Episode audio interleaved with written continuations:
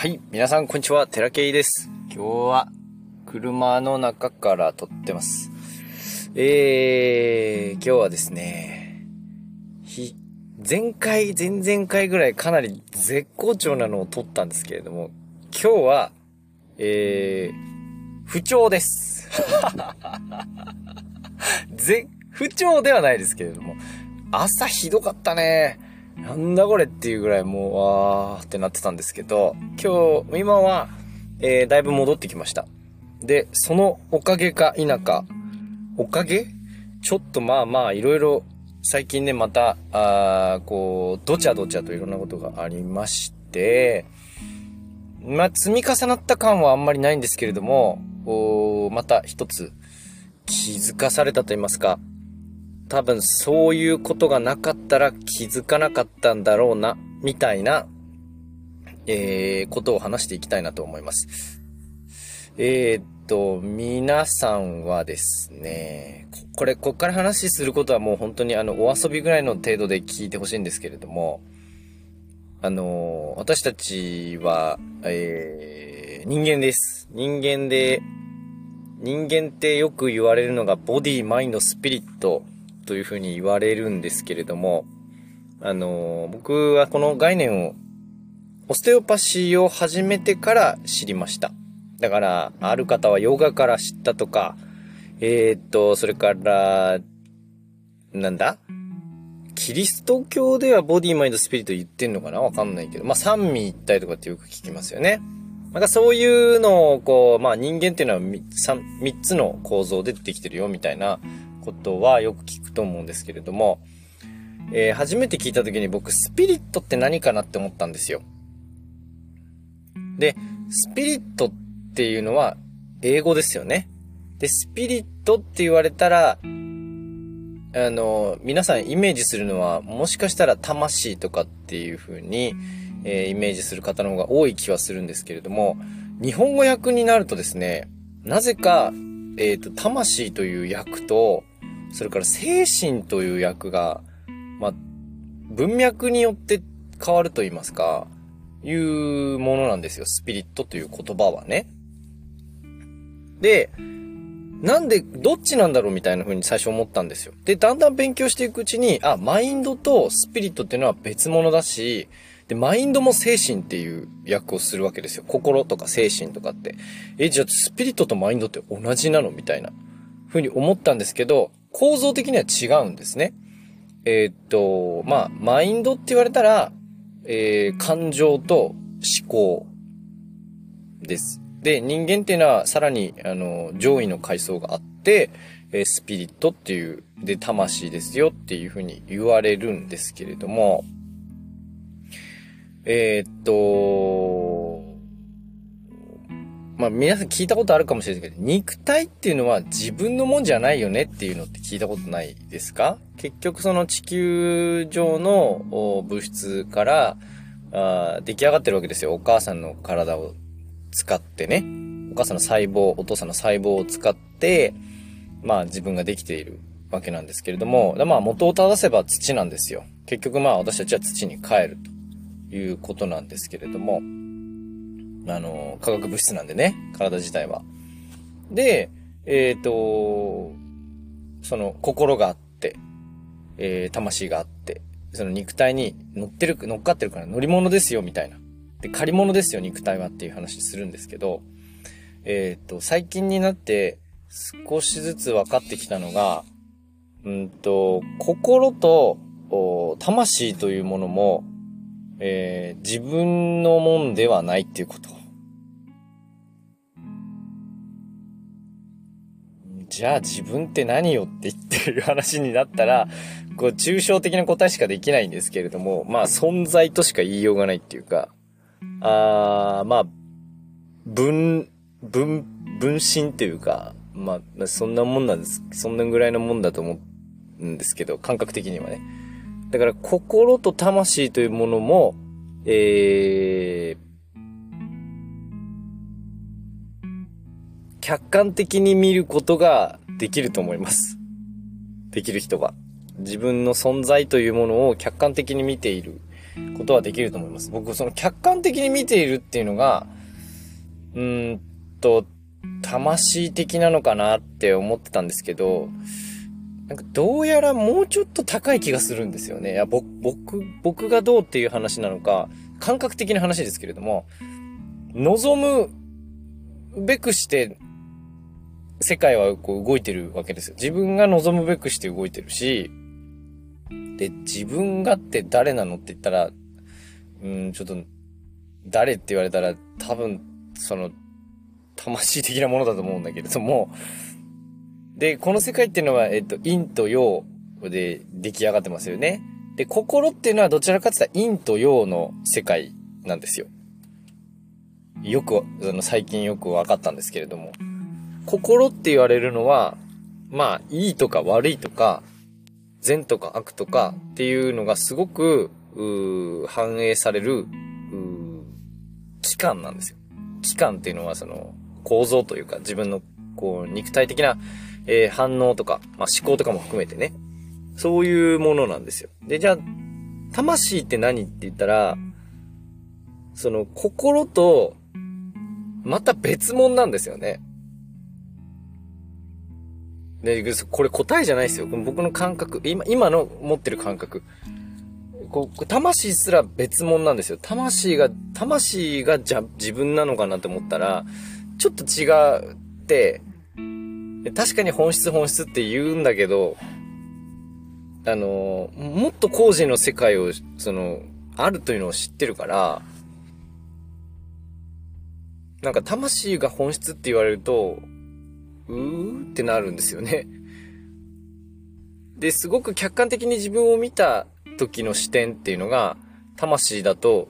思ってたんですけど、なんかどうやらもうちょっとなんか違う気がしていて、うーんと、魂と心って別物だってなんで思ったかって言ったら、たまたまそのある出来事が起きた時に、すごく心が、こう、ネガティブ方向に揺れたんですよ。ああ、俺やばい、ダメだ、みたいな。で、ネガティブ方向に揺れて何なんだって。で、それはもう、あの、認めてるんですよ。自分の中ではそういうの、そういうこともあるよねって。そうやっちまったよねって。うん、不安だよねとか怖いよねとかっていうのを、共感してね、えー、認識して、そんな自分も自分だよねっていう風に思えるようにはなって、で、それちゃんとこう、認めて抱きしめて握手して、よしよしってやってるんですけど、なんかね、なんかもう一個存在がいる感じがするんですよ。心との対話っていうのはとても大事で、そこはやってほしいんですけど、心との対話だけではなくて、今度魂との対話になってくると、魂って結構苦難を喜んでるんですよね。で、うんと、よく僕あの、シルバーバーチさん、あの、まあ、高齢の、高齢術の本をね、よく読んでた時に、まあ、要は、あの、苦しいっていうこと、人間的な価値観としての苦しいっていうことが、非常に魂を磨くためには重要なんだっていうことを言っていて、いやもう苦しいの、そ、その磨くって何みたいな、そう、そういうなんかよくわからない感覚だったんですよ。苦しいの嫌じゃんって。楽しくやればいいよって思ってて、でまあそのワクワク感とか楽しさとか、すごく、うこう、感じて生きていきましょうねっていう人たちたくさんいると思うんですけど、それは確かに大事なんですが、に、人によって違うと思います。で、これ僕のパターンの場合ですけれども、えー、っと、魂が喜んでる時っていうのは、あの、苦難が来た時なんですよ。めんどくさいよね。で、その、そのことにずっと気づいてなかった。心は揺れ動いてるんですよ。揺れ動いてるというかもう振ってるので、ネガティブ方向にね。バーンって振っちゃって、いやーもうやだーって、もう泣きたくなるぐらい、もう、ふざけんな、みたいな、嫌だよっていう風に思ってんだけど、魂はめっちゃ小躍りしてるのね。ヤフーみたいな、そういうもう何言ってんだろうね。そういうその帰りに気づいてしまって今日。あれ？って思って、な、なんでこんな、なんでこんな、自分のその中にある、のが喜んでるんですよね。何かが。こう、心とか思考はもうネガティブに振ってるんですよ、もう。いやーって。だからもう、感覚的にはざわざわしてるんですよね。自律神経系がこう反応するような。でもそんなに強烈ではなくて、以前に比べたら、あれしゃあねえなぐらいには思っちゃってるんですけど、で、そのざわざわ感と同時に、何かが喜んでるんですよ その、これ何なんだろうと思っていろいろこう調べていったら、おそらくその魂的なものだと思うんですよね。だから、その、目の前に苦しいとか苦難っていうものがあるじゃないですか。で人間ってそれを避けようとするんですよ。で、僕もすごく嫌だから、嫌だからずっと避けようと避けようとしてるんですけど、避けられないものってあるんですよね。で、避けられないものどうしたらいいのかって言ったら、で、避けられないものがどういう状況なんかって言ったら、魂は実は喜んでます。人によっては。うん、他の人知らないけど。他の人がどうっていう話じゃなくて、僕の場合はね、僕の場合は、すごく苦難が来た時には、あの、精神的に、要はマインド的には、あの、非常に苦痛なんですけれども、スピリット的には実はそこで磨かれているということが、で、スピリットは磨かれることがとても嬉しいんですよね、結局は。ただ僕らそれ感知できないので、ほぼ。でし、あの、マインド的にしか感知、感知できないです。スピリット的に感知するっていうのはほぼ無理に近いですね。自分から出る欲求っていうのは、こうしたい、ああしたい、純粋なこうしたい、ああしたいは、スピリット的な反応なんですけど、受け身的な反応って、ほぼマインドなんですよ。ほぼ心の反応ばっかりしか感知できないんだよね。だからその苦難とか苦痛みたいなものに対して、当然ネガティブな反応で返すんですけど、どうにもならないこと。あの、自らそこを、あの、飛び出すことはできますよ。で、本当に、あのー、耐えられないものは、それは、あの、切るべきだし、きっと魂もそうするべきという反応になると思うんですよ。だから基準が非常に難しくて、何を基準にやめて、何を基準に続けなきゃいけないのかっていうのは、その自分の心と魂、この、この二つで相談をしなきゃいけないのね。どうするって。だから内側に僕もう一人いると思ったらもう二人いたっぽいんだよね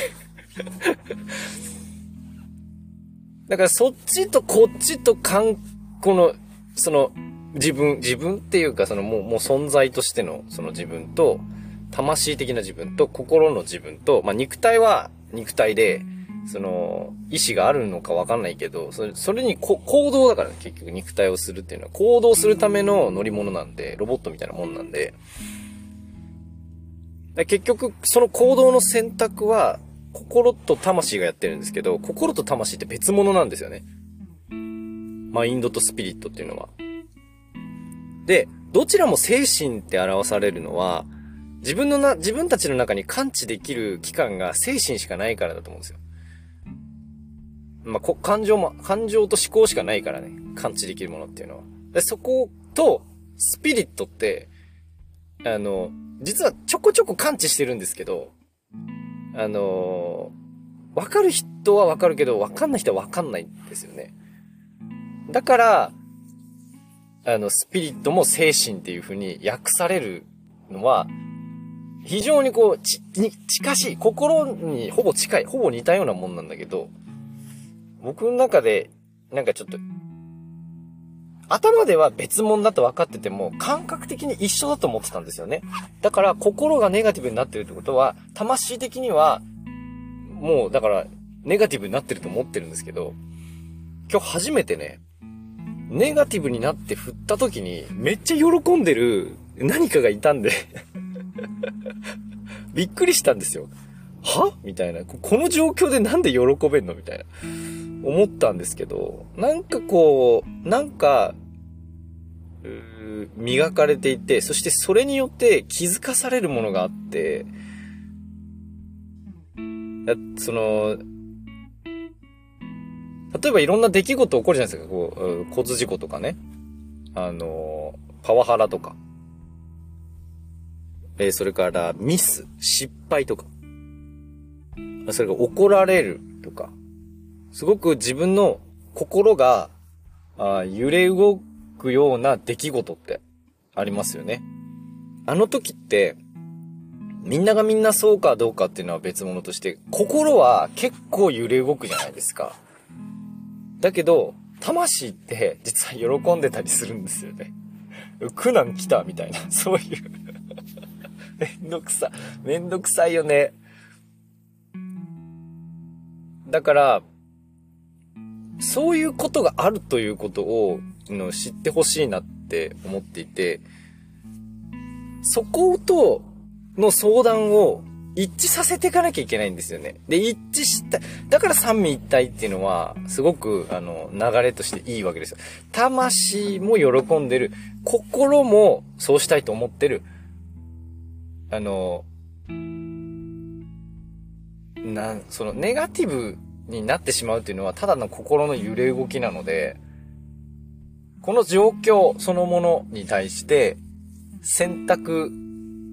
どうしたいのかっていう本質的な思いは魂的なものなんで、だから本質的にどうしたいのかっていうことを常に問うてほしいんですけれども、伝わるかなこの違い？ここがずれてると、やっぱずっとそういう出来事が起こると思うんですよね。僕はずっとずれてある時期、すごくぴったりハマってたんだけど、ある時期にちょっとずれたの、また。で、そのずれたことによって何かおかしくなったの、またね。また揺れが、揺れが強くなってって、バーンって振ったんですけど。で、その振ったことによって、またそういうね、そういう存在がいるんだっていうことにも 気づかされて。めちゃくちゃな話してるかもしれないけど、あの、僕は、こう、話したくて喋ってるんですね、これはね。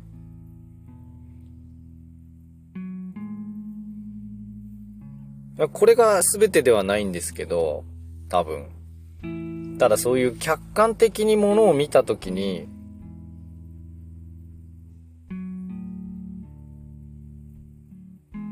魂という存在も、それから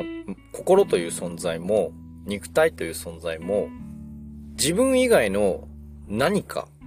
だと思って、行動を選択してほしいんですよね。非常にわけのわからん難しい話をしてるかもしれないけれども、知らず知らずにやってるんですね、皆さんね。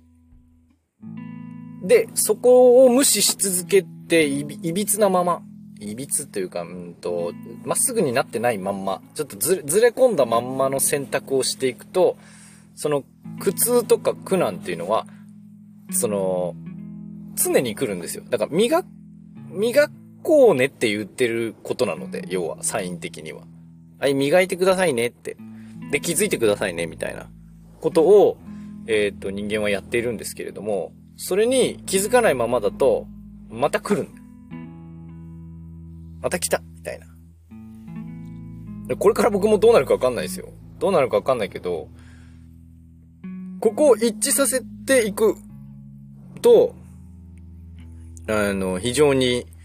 いい物事としてはスムーズに進むんじゃないかと思ってます。精神的に、こう、ネガティブな方向に振ってるってことは、まずその振ってしまっている自分に対して、こう、気づいてほしい。ね。ただの振り子なんで、ネガティブとポジティブっていうのは。反対側に振ったらも、も当然いつか戻ってくるんですよ。だから、その振り子の揺れが、何かの出来事でバーンってこう揺れるから、しんどいだけであって。揺れなければ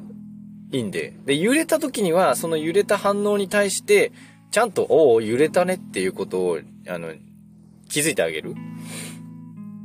で、その後に、じゃあ、で、どうしたいのって改めて問いかけてみるっていうのの連続をね、やってほしいなって思うんですよ。だから、魂も心も自分じゃないんです。それくらいのあの距離感があるということにあんまり気づいてなくて、なんか自分自分って言ってるんで、すごくなんかこう、自分をこう、客観視しない、その主観的にものを行くんだけど、それだけだと、結構ね、えっ、と、心優位になってます。で人間っていうのは、こう、心だけではないので、心優位で肉体と選択するのは別に悪くはないんですけど、ちょっとやっぱりこう、ふ、振ってしまうんで、結果的に。じゃあどうするかって言ったらやっぱ魂なんですけど、魂と心と肉体を、あの、同時に客観視して、で、苦痛ということが必ずしもその人にとって不要なものなのかって言ったら、全然そんなことないんですよ。こんな風に気づくことがあるんでね。で、磨かれるものがあるんで、で、魂は、その心がたとえ揺れ動いていたとしても、喜んでます。その道があって、合ってるっていうか、その道が、その人にとって価値のあるものならね。あの、その出来事が、その人にとって何か気づきを与えるものなんで、基本。で、そ、その連続なんで。とにかくやっぱ磨きたいんだなっていうのを、磨かれたいんだなっていうのをすごく感じて、技術とかじゃないですよ。そのスキル的なことじゃなくて、ただただその、その出来事によって磨かれるということが起こっていて、で、じゃあどうしたいのって。で、じゃあ魂はどうしたいのっていうことを、もうどんどんどんどんやっていく。そしたら多分変わっていくんですよね、世界は。これも気づき出しただけだから、これ私はこう、これからね、その、とんでもねえやつがいるわけですよ、こう。あの、頭の中には。私の頭の中には。とんでもねえピエロみたいなのがいて、小躍りしてんのね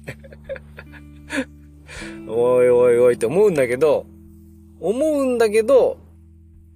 でもなんか、それによって、こう、学んだり、磨かれたりっていうことが起きてるから、なんかそれも大事に。だから、心も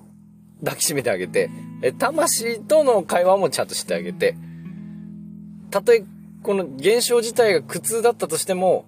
存在として、魂としては喜んでいる場合があるから、だから大事なのは、あの、一側面で見ないっていうことですね。すごく、その、旗から見たときに、お、なんかこれ気づかなきゃいけないことあるなっていうふうに、えー、すぐにえー、キャッチする方向にシフトすると、きっとね、だんだんその心のあの揺れというのも落ち着いてきますので、人間はミスるもんよ。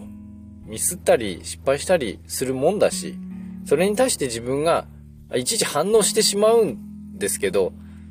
あのー、怒るべくして怒っているから、その時にね、あの自分を責めないでほしいなと思います。それをこう責め続けてると、この拗ねてしまうから、また同じようなことが起こるんで、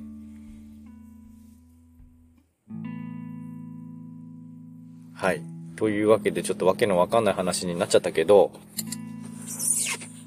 あー本当に心と魂っていうものを、別物として、自分以外の何かだと思って、こう大事にしてほしいなって思います。